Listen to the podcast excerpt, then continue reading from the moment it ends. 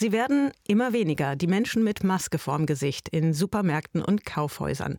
So langsam scheint die Gefahr von Corona mit ernsten Folgen abzuklingen, soweit man das zu diesem Zeitpunkt überhaupt sagen kann. Mit großer Sicherheit aber kann man die Frage beantworten, wie gut sind Familien bisher durch die Corona-Pandemie gekommen.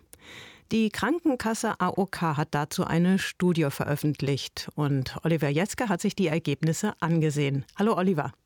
Schönen guten Morgen. Oliver, wie geht es denn den Familien in Deutschland?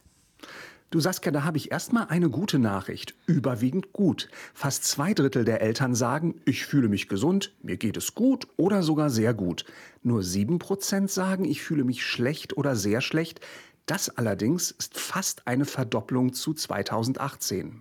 Corona hat also dann leider doch Nachweise, nachweisbare Spuren hinterlassen. Mhm. Wie steht es denn um die Kinder in den Familien? Tja, da kommt es dann ganz darauf an, wie man die Frage stellt. Fragt man Eltern nach dem allgemeinen Gesundheitszustand ihrer Kinder, dann sagen sie, da hat sich zur Zeit vor Corona eigentlich nichts verändert.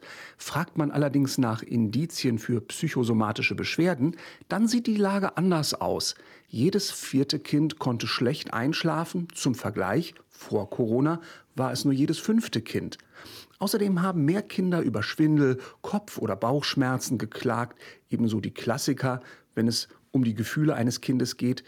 Die Kinder nehmen also je nach Alter bewusst oder unbewusst die Veränderung durch Corona wahr und reagieren darauf. Kann man denn jetzt sagen, Familien sind im Großen und Ganzen ganz gut durch die Corona-Pandemie gekommen?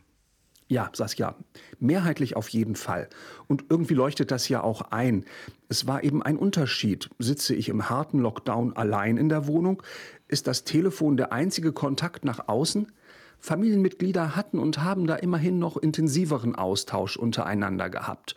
Und auch wenn man sich nach einiger Zeit gegenseitig ganz schön auf den Wecker gehen kann, die Hamburger Psychiaterin Professor Ulrike Ravensieberer empfiehlt, wieder viel aktive, aufmerksams Zeit miteinander zu verbringen, viel gemeinsame Aktivitäten, miteinander reden, zum Beispiel am Essenstisch. Ich glaube, ich will hier gar nicht so ein konservatives Familienmodell hinaufbeschwören, aber es ist eben so, dass die Studie und auch andere Zahlen ganz deutlich zeigen, wenn das gestärkt wird und man mehr in den Kontakt geht und in die Kommunikation, dann ist das etwas, was die Eltern stärkt.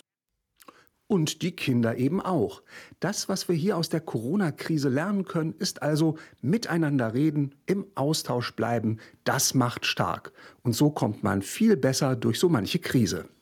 Für Krisenlernen heißt also auch von Familien lernen, die sich Zeit füreinander nehmen. Danke, Oliver, für diese Einschätzung. Sehr gerne. Tschüss. Tschüss.